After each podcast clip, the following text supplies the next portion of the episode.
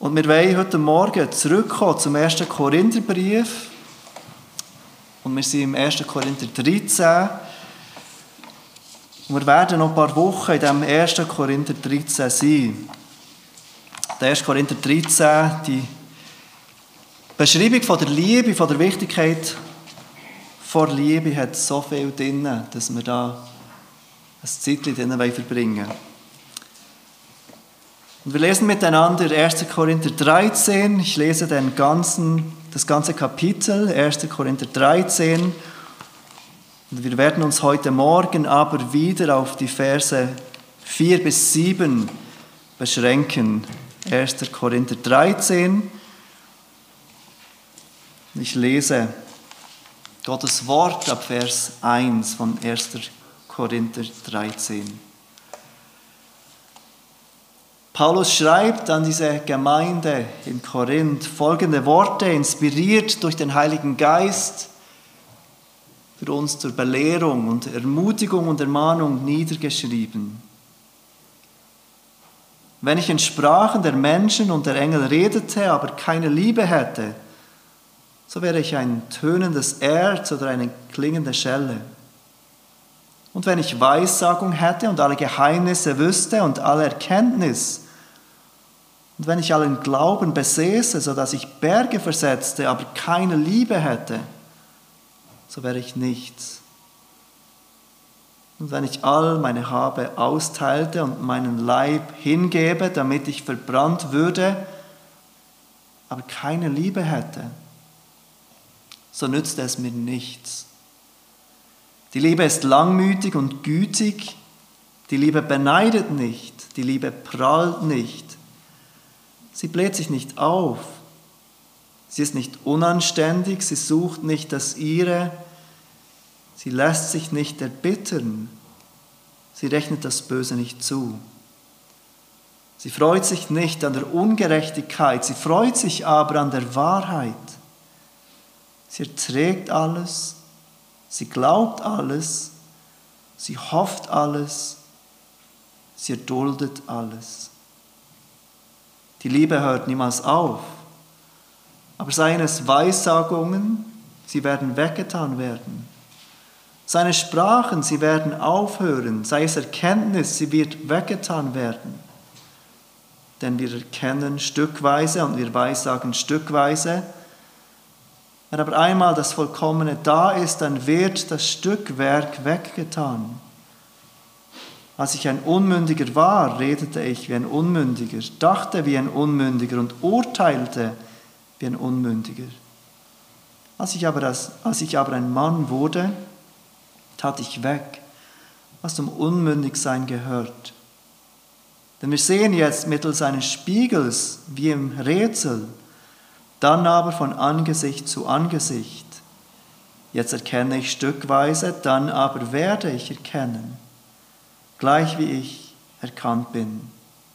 Nun aber bleiben Glaube, Hoffnung, Liebe, diese drei. Die größte aber von diesen ist die Liebe. Wie gesagt, wir konzentrieren uns heute auf die Verse 4 bis 7, in welchen Paulus definiert, was die Liebe ist und was sie ist nicht ist. Was Liebe ist und nicht ist, das ist der Titel der Predigt, die Definition der Liebe, Teil 2. Wir haben letztes Mal schon angefangen, vor genau einem Monat. Und ich werde, so Gott will, nächstes Mal diese Definition der Liebe beenden. Ich will uns kurz in Erinnerung rufen, wo wir sind. Paulus ist mittendrin, die Gemeinde in Korinth zu lehren, dass Liebe im Leben eines Christen absolut notwendig ist. Liebe im Leben von uns Christen ist nicht etwas Optionales, es ist etwas, das absolut notwendig ist. Ohne Liebe sind wir nichts, hat er gesagt. Ohne Liebe bringt selbst das aufopferndste Leben, das hingebungsvollste Leben nichts. In den Versen 8 bis 13 wird er uns dann die Dauerhaftigkeit der Liebe bewusst machen, weshalb die Liebe so wichtig ist. Und hier in diesen Versen 4 bis 7 geht es um diese Definition der Liebe. Und Paulus bringt dieses ganze Thema der Liebe, falls es uns nicht mehr in den Köpfen ist, im Kontext der Gemeinde. In dem Kapitel vorher, Kapitel 12 und dem Kapitel nachher, Kapitel 13, geht es um die Geistesgaben, um die Geistesgaben, die Gott Christen gibt, um innerhalb der Gemeinde zu dienen, um die Gemeinde aufzuerbauen. Ein Thema, das die Korinther beschäftigte, ein Thema, das offensichtlich ein großes Problem war in dieser Gemeinde. Und es beschäftigt sie mehr, als dass es gesund war für die Gemeinde. Und Paulus will die Gemeinde zurückrufen zur Realität und Wichtigkeit der Liebe, dass all diese Gaben im Kontext der Liebe ausgelebt und gebraucht werden sollen und müssen. Mit dieser Erklärung der Liebe, die Paulus uns gibt im Kapitel 13, zeigt er diesen vortrefflicheren Weg, diesen weit vortrefflicheren Weg im Gegensatz zu dem, den Gaben des Geistes. Es ist nicht so, dass diese Geistesgaben nicht wichtig wären für die Gemeinde, dass sie nicht hilfreich wären für die Auferbauung der Gemeinde, wenn sie gemäß den biblischen Prinzipien gebraucht werden. Aber ohne die Liebe bringt all das nichts. Die Liebe ist vollkommen zentral für das Leben, als Christ für das Leben der Gemeinde. Gemäß Jesus im Johannes 13, Vers 35 ist die Liebe das Erkennungszeichen von uns Christen. Jesus sagt dort seinen Jüngern, daran wird jedermann erkennen, dass ihr meine Jünger seid, wenn ihr Liebe untereinander habt. Diese Liebe, die Paulus uns hier beschreibt, ist das Erkennungszeichen seiner, von Jesus Jüngern. Daran wird die Welt erkennen, dass ihr meine Jünger seid, wenn ihr diese Liebe habt.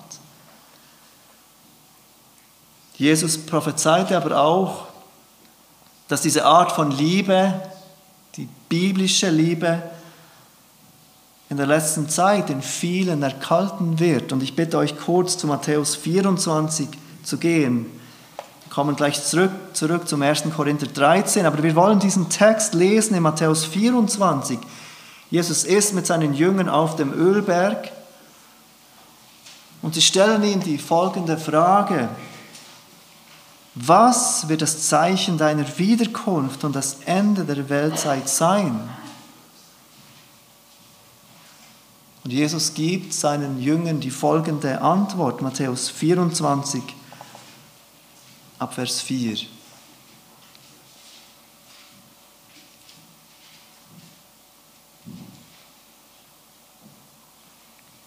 Und Jesus antwortete und sprach zu ihnen, Habt Acht, dass euch niemand verführt, denn viele werden unter meinem Namen kommen und sagen, ich bin der Christus.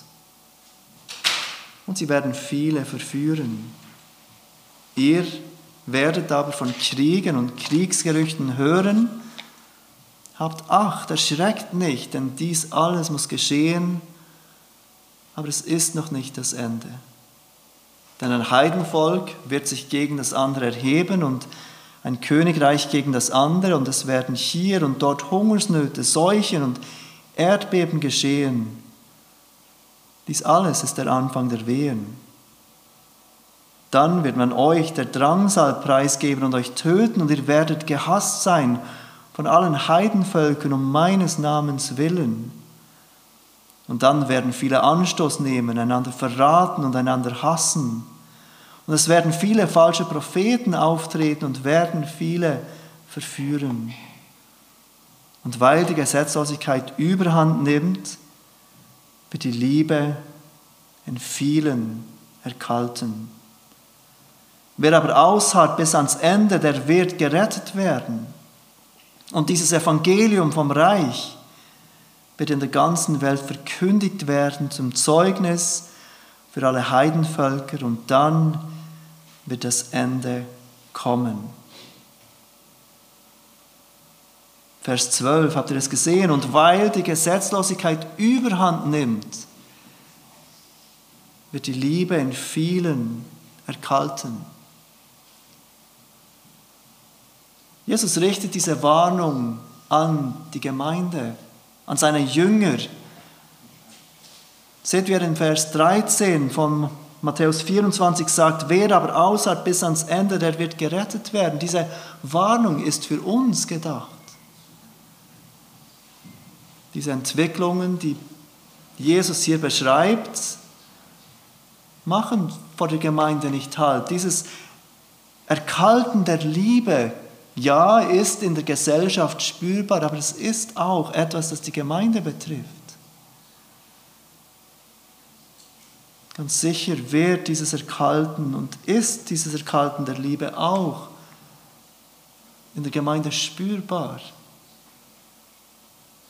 Liebe wird in vielen erkalten. Diese biblische Art der Liebe, Liebe, wie sie die Bibel definiert, wird auch unter Christen fehlen. Oder unter bekennenden Christen zumindest. Das heißt nicht, dass man nicht von Liebe reden kann. Wir können den ganzen Tag von Liebe reden, ohne Liebe zu üben. Man kann Liebe neu definieren, ohne biblische Liebe zu praktizieren. Wenn wir uns dessen bewusst sind, dass dieses Erkalten der Liebe auch für uns, für die Gemeinde, eine Gefahr ist, dann merken wir hoff hoffentlich, wie fatal es ist, wenn wir die Welt anschauen und dort nach einer Definition der Liebe suchen. Wenn wir versuchen, so zu lieben, wie die Welt liebt, wie bei allem anderen müssen, auch, müssen wir auch hier auf die Bibel schauen, schauen, wie die Bibel Liebe definiert. Und auf diese Weise lieben, uns von Gottes Wort prägen lassen. Wir gehen zurück zum 1. Korinther 13. Paulus definiert für uns, was Liebe ist, wie Liebe ist.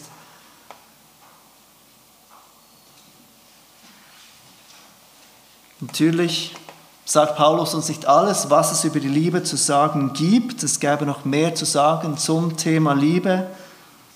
Aber Liebe, biblische Liebe, die Liebe, die Gott Liebe nennt, ist auf keinen Fall weniger als das, was Paulus hier beschreibt. Und nur als kurze Erinnerung, Paulus definiert Liebe mit 15 Verben. Verben sind Tunwörter. Sie beschreiben eine Tätigkeit, Dinge, die wir tun. Und die Liebe, die hier beschrieben ist, zeigt sich in, zeigt sich in aktiven Taten, in konkreten Taten, konkreten Worten, in konkreten Handlungen. Bei der letzten Predigt vor einem Monat haben wir die ersten zwei dieser 15 Verben zusammen angeschaut. Die Liebe ist langmütig. So fängt Paulus diese Definition der Liebe an. Die Liebe ist langmütig, also geduldig. Sie trägt lange etwas, sie trägt auch Unrecht und Böses, das uns widerfährt. Und die Liebe ist gütig also liebenswürdig, freundlich, wohlwollend, barmherzig. Nachdem Paulus diese zwei Eigenschaften aufführt und sie positiv beschreibt, beschreibt er jetzt in den nächsten Eigenschaften, mit den nächsten Verben, was die Liebe nicht ist. Die Liebe ist langmütig, Liebe ist gütig. Und jetzt beschreibt er, wie die Liebe nicht ist. Und wir fahren weiter beim dritten Wert, das Paulus braucht, um uns die Liebe zu definieren, zu der uns die Bibel aufruft. Das dritte, was er sagt, ist, die Liebe beneidet nicht. Die Liebe beneidet nicht. Das Wort, das bei uns mit beneidet übersetzt wird, kann eine positive Bedeutung haben in der Bibel. Paulus hat zum Beispiel im 1. Korinther 12, 31, gerade ein Kapitel vorher, geschrieben, dass die Christen in Korinth eifrig nach den vorzüglicheren Geistesgaben oder Gnadengaben suchen sollen, streben sollen. Und das Wort eifrig nach etwas streben ist genau das gleiche Wort, das Paulus hier braucht, um zu beschreiben, was die Liebe nicht ist. Im zweiten Korintherbrief spricht Paulus davon, dass er um die Korinther eifert. 2. Korinther 11, Vers 2. Er sagt dort, er hat sie mit einem Mann verlobt, um euch als eine keusche Jungfrau Christus zuzuführen. Paulus ist eifrig danach, dass die Korinther wie auch all die anderen Gemeinden in ihrem Glauben gestärkt werden in ihrer Heiligung vorankommen, dass sie in ihrem Glauben bewahrt werden bis zum Tag, an dem sie verheiligt werden, verherrlicht werden und bei Christus sind. Aber offensichtlich braucht Paulus hier im 1. Korinther 13 dieses Wort, diesen Begriff beneiden in einem negativen Sinne, denn er sagt, die Liebe ist nicht so. Liebe beneidet nicht. Neid bedeutet nicht nur, dass wir etwas gerne haben möchten, sondern gleichzeitig großes Missfallen zu haben, dass jemand anderes das hat, was wir gerne haben möchten. Ich hätte auch gern so ein Auto, ist noch kein Neid. Aber ich hätte auch gern ein solches Auto und ich störe mich daran, dass er es hat, ist Neid. Ich wäre auch gerne so erfolgreich wie diese Person, ist noch kein Neid. Aber sobald ich Missfallen daran habe, dass die andere Person erfolgreich ist und ich nicht, ist es Neid. Und die Bibel ist voll Geschichten von Neid. Angefangen bei Adam und Eva. Eva möchte sein wie Gott. Weiter bei Kain und Abel, wo Neid zum Tod eines Bruders führt. Und weiter zur Geschichte von Josef. Wir lesen von Josef in 1. Mose 37. Josef mit seinen elf Brüdern. Josef wird von seinem Vater mehr geliebt als die anderen elf Brüder. Und seine Brüder fangen an, ihn zu hassen. Sie mögen diesen Josef nicht mehr. Schlussendlich entscheiden sie sich, ihren Bruder an Sklavenhändler zu verkaufen. Eigentlich wollten sie ihn töten.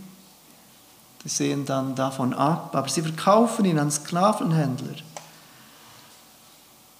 Und in Apostelgeschichte 7, Vers 9, als Stephanus vor dem Hohen Rat Zeugnis gibt von seinem Glauben, bevor er gesteinigt wird, spricht er von dieser Geschichte, von der Geschichte Josefs. Und er erwähnt, dass die Patriarchen, also die elf Brüder von Josef, neidisch waren und dass es der Neid war, den diese Brüder dazu führten, ihren Bruder zu verkaufen nach Ägypten. Neid brachte diese elf Brüder dazu, ihren Bruder zu verkaufen an Fremde, an Nichtjuden, an Sklavenhändler, ganz ungeachtet von dem Schicksal, das ihm widerfahren wird. In Apostelgeschichte 17 lesen wir davon, dass Paulus und Silas in Thessalonik sind, im heutigen Griechenland. Sie predigen das Evangelium, die gute Nachricht, dass Gott Mensch wurde, zu uns kam, unsere Sünden auf sich nahm, sein Leben hingab und siegreich auferstand von den Toten, dass jeder, der an ihn glaubt, Befreiung von seinen Sünden und Vergebung erhalten darf. Einige der Menschen ließen sich überzeugen von der guten Nachricht. Sie glaubten an diese Worte, die Paulus und Silas predigten. Aber dann lesen wir davon, dass die Juden, die nicht glaubten, voller Neid wurden. Ihnen missfiel es, dass diese anderen Menschen Freude darin fanden, in Jesus Christus. Dass Paulus und Silas Anhänger fanden. Und sie stacheln mit etlichen boshaften Leuten, wie uns Lukas beschreibt. Ähm, sie stacheln diese Menschen an und sie bringen die ganze Stadt in Aufruhr. Paulus und Silas zu finden. Schlussendlich nehmen sie einen anderen Jünger fest, weil sie Paulus und Silas nicht finden. Aber ihr Neid führt dazu, dass sie die Sicherheit und den Frieden dieser Stadt aufs Spiel setzen. Im Jakobus 4, Vers 2 spricht Jakobus davon, dass Streitereien und Kämpfe in der Gemeinde sind, weil Neid da ist. Die ganze Bibel zeigt uns, dass Neid ein unheimlicher Motivator sein kann. Brüder töten Brüder, Brüder verkaufen ihren eigenen Bruder. Bürger riskieren den, den Frieden einer ganzen Stadt. Geschwister im Herrn setzen die Einheit und Harmonie der Gemeinde aufs Spiel und ihr Zeugnis. Und all das wegen Neid weil ich will, was du hast und mir missfällt, was du hast. Genau dies war auch ein großes Problem in Korinth, wie wir seit Anfang des Briefes gesehen haben. Und Paulus erinnert uns zu Recht, Liebe beneidet nicht. Liebe beneidet nicht. Das vierte Verb, das Paulus braucht, um Liebe zu beschreiben, beziehungsweise um zu beschreiben, was Liebe nicht ist, ist Liebe prahlt nicht. Das Wort, das Paulus hier braucht, bedeutet sich überschütten mit Lob. Sich verhalten wie ein Schwätzer wird es auch übersetzt. Prahlen ist oft sehr deutlich für die, die es hören. Und oft nicht erkennbar für die, die es tun. Prahlen ist das Gegenteil von dem, was gerade vorhin kam, vom Beneiden. Wenn Beneiden sagt, ich will, was du hast und ich missgönne dir, was du hast, sagt Prahlen, schau, was ich habe, schau, was ich kann und beneide mich dafür. Die Liebe prahlt nicht. Das fünfte ist, die Liebe bläht sich nicht auf. Dieses Wort bedeutet auch arrogant sein. Und auch dieses Wort hat Paulus schon einige Male gebraucht im Zusammenhang mit der Gemeinde in Korinth. Die Liebe bläht sich nicht auf, sagt Paulus dieser Gemeinde, die er schon so oft aufgebläht genannt hat. Stellt euch vor, wie das auf die Gemeinde gewirkt hat.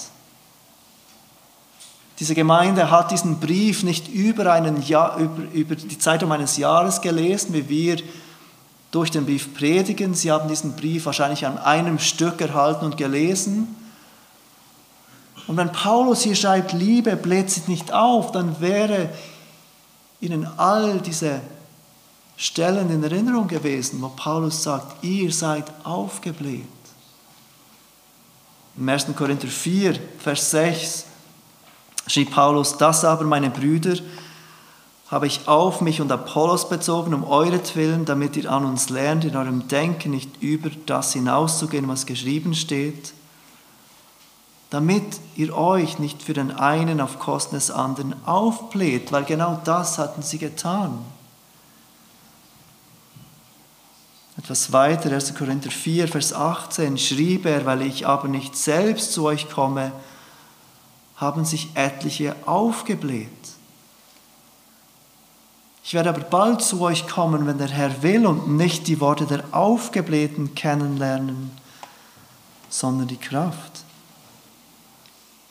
Als es um diesen Mann ging, der in sexueller Sünde lebte und unbußfertig war, schrieb Paulus im 1. Korinther 5, Vers 2, und ihr seid aufgebläht und hättet doch eher Leid tragen sollen, damit der, welcher diese Tat begangen hat, aus eurer Mitte hinweggetan wird. Und in 1. Korinther 8, Vers 1 schrieb Paulus, was aber die Götzenopfer angeht, so wissen wir, wir alle haben Erkenntnis, die Erkenntnis bläht auf, die Liebe aber erbaut. Wenn wir glauben zu wissen oder vielleicht sogar wenn wir wirklich wissen und dann auf Menschen herabschauen, weil sie dieses Wissen nicht haben, weil sie diese Erkenntnis nicht haben, dann sind wir aufgebläht. Und es kann uns, die wir große Betonung auf gute und richtige Theologie setzen und ganz richtig so, es ist lobenswert.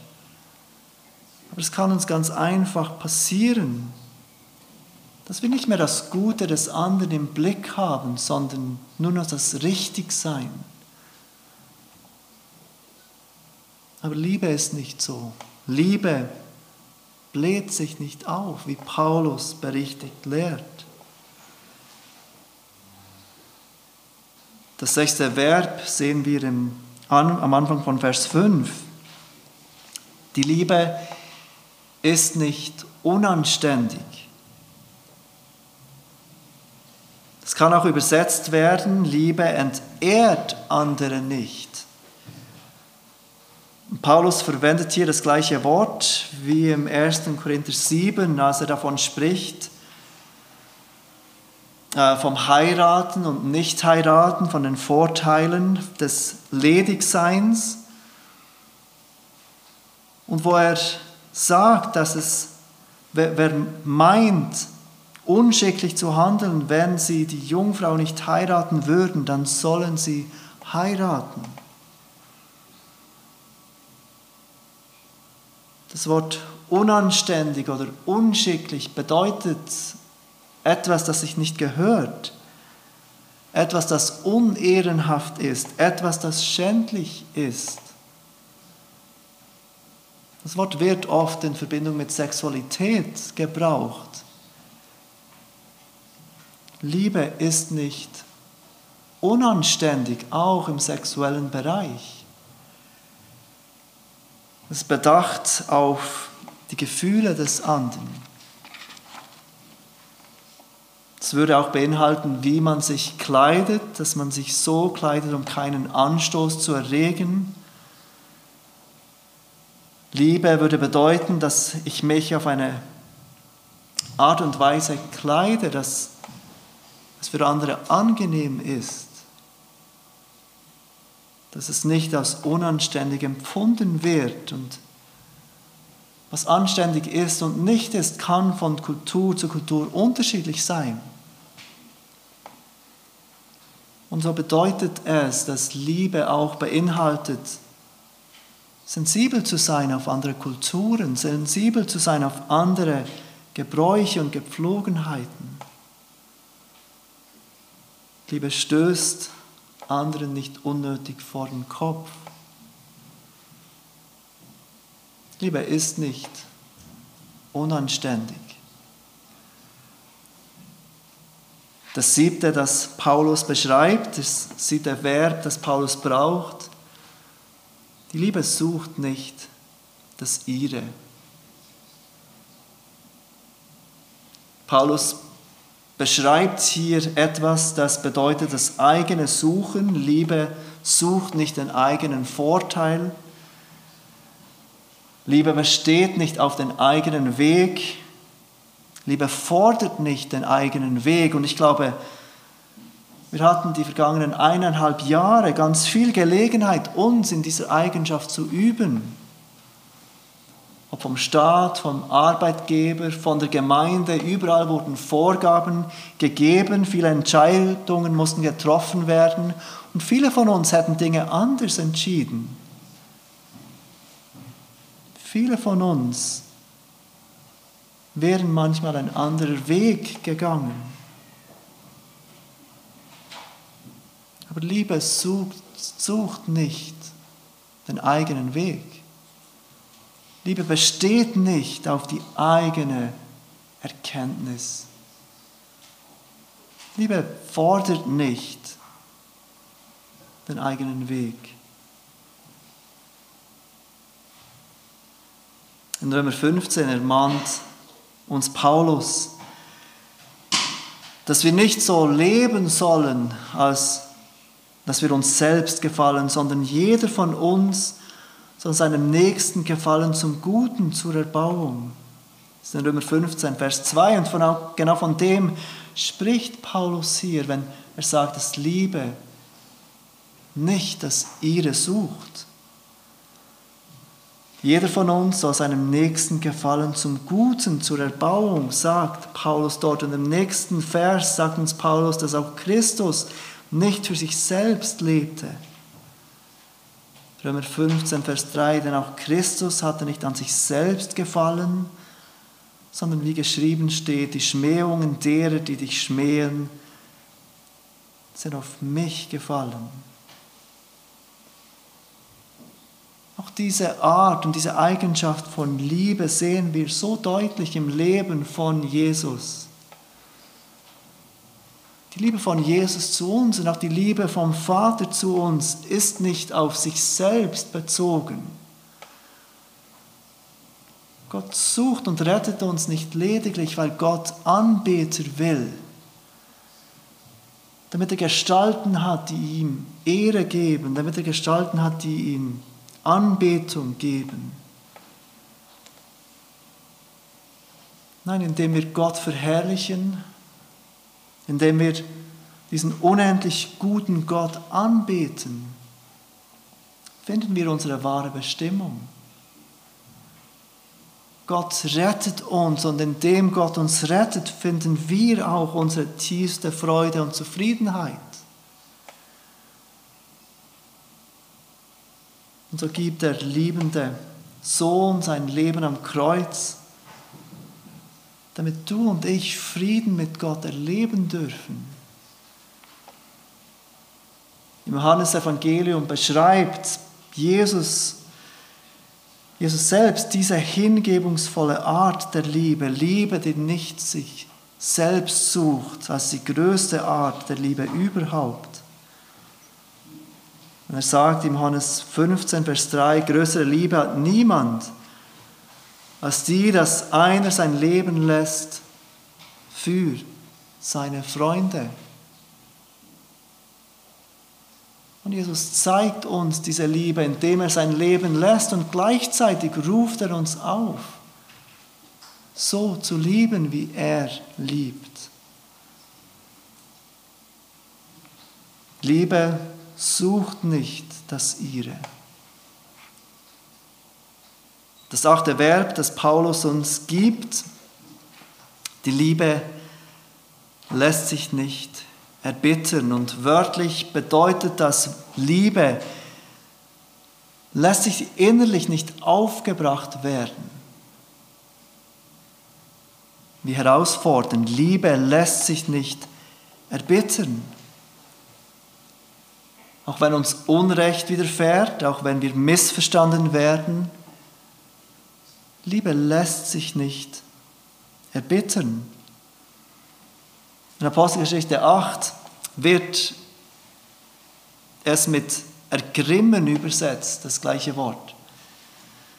Dort lesen wir von Paulus, wie er in Athen ist, in dieser Stadt, die voller Götzenbilder ist. Paulus sieht diese Götzenbilder und wir lesen, dass sein Geist ergrimmte. Er erbitterte innerlich. Äh, Apostelgeschichte 17, Vers 16. Aber ganz offenbar ging es dort Paulus nicht um sich selbst. Er widerspricht dem hier nicht. Es ging Paulus bei diesem erbittert oder ergrimmt werden nicht um sich selbst. Er wurde ergrimmt, weil Gott Unrecht widerfuhr. Weil durch all diese Götzenbilder, die in Athen waren, Gott entehrt wurde. Es ging ihm um Gottes Ehre, nicht um sich selbst. Ähnlich wie Jesus zornig wurde, als er im Tempel war und diese Händler und Geldwechsler sah und, und hinaustrieb. Liebe lässt sich nicht erbitten. Neuntens, die Liebe rechnet das Böse nicht zu. Liebe rechnet das Böse nicht zu. Das Verb, das Paulus hier braucht, bedeutet wörtlich etwas bestimmen durch einen mathematischen Prozess.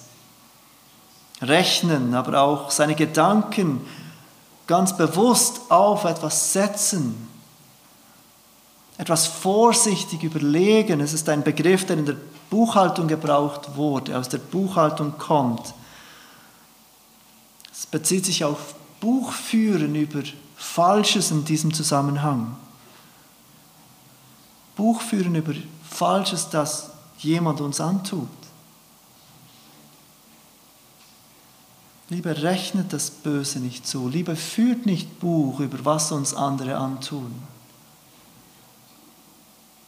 Ihr kennt wahrscheinlich diese Situation, jemand tut etwas gegen euch und euch kommen all diese Begebenheiten in den Sinn, wo das schon einmal passiert ist, schon damals und schon damals und schon damals und immer wieder machst du das. Aber Liebe führt kein Buch über das Böse, das Unrecht der anderen. Wenn wir dieses Wort an anderen Stellen im Neuen Testament nachschlagen, erkennen wir auch hier wieder, auf welche Weise Gott uns liebt, indem er nicht Buch führt über Böses.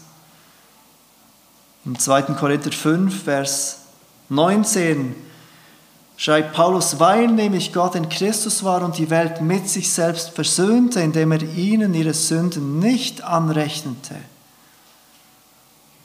und das Wort der Versöhnung in uns legte. Paulus erinnert uns dort, Gott rechnet uns unsere Sünden nicht an, wenn wir in Christus sind.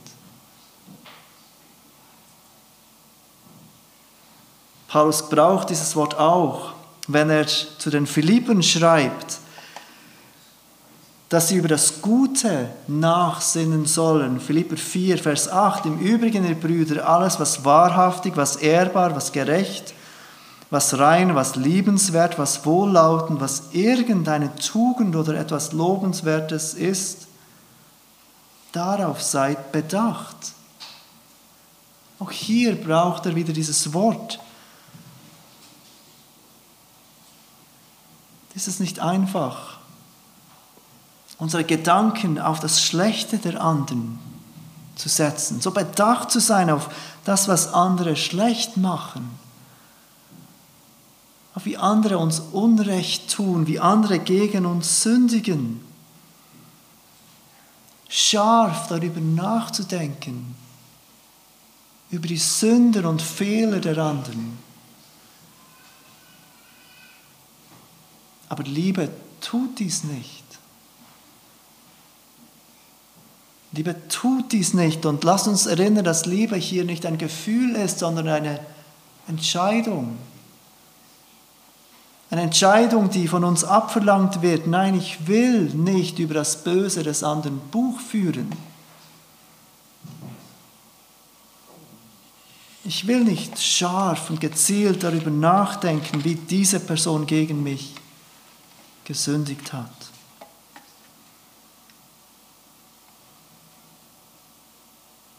Gott, wenn wir in Christus sind, rechnet uns unsere Sünden nicht an. Dieses Wort, das mit diesem Buch führen übersetzt werden kann, wird auch in der griechischen Übersetzung von Psalm 32 verwendet.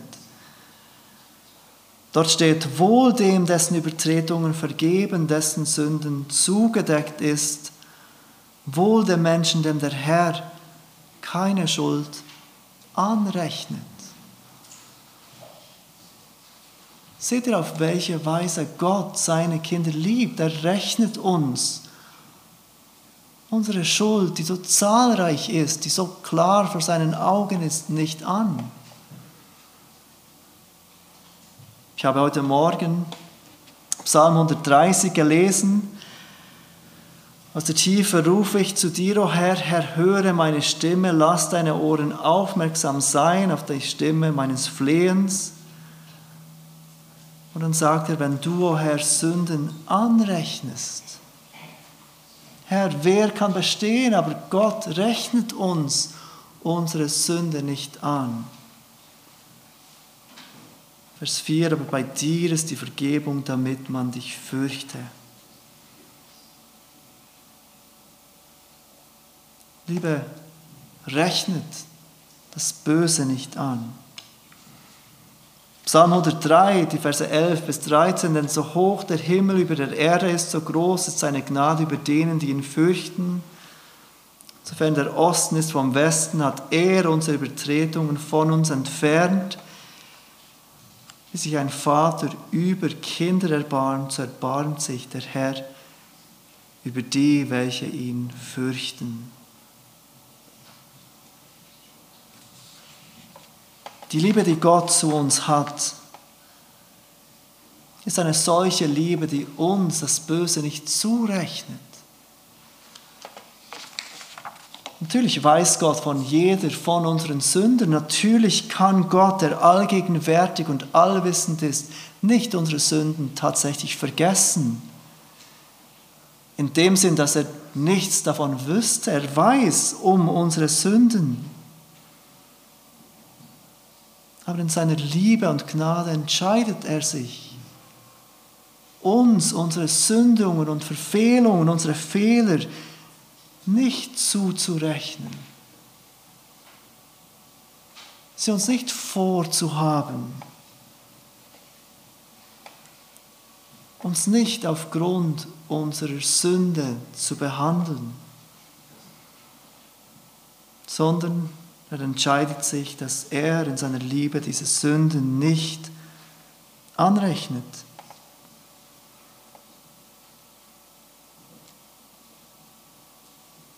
Wir Christen sind nicht Menschen, die keine Gesetzlosigkeit tun. Wir sind Menschen, deren Gesetzlosigkeit nicht angerechnet wird, weil Liebe das Böse nicht anrechnet, weil Gott ein Gott der Liebe ist. Und wenn du heute Morgen hier bist und du hast deine Sünden bekennt, auch wenn sie noch so zahlreich sind, wenn du vor Gott gehst und deine Sünden bekennst und ihm aufgrund des stellvertretenden Todes von Jesus ihn um Vergebung bittest, dann darfst du wissen, Gott rechnet die deine Sünden nicht an. Und wenn der vollkommen gerechte Gott so handelt,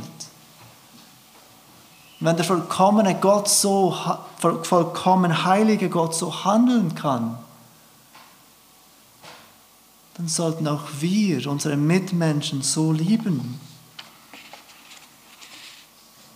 Die Liebe lässt sich nicht erbitten, die Liebe rechnet das Böse nicht zu. Wir werden nächstes Mal weiterfahren mit den nächsten Verben, die Paulus braucht, um uns die Liebe, zu der uns Gott aufruft, zu definieren.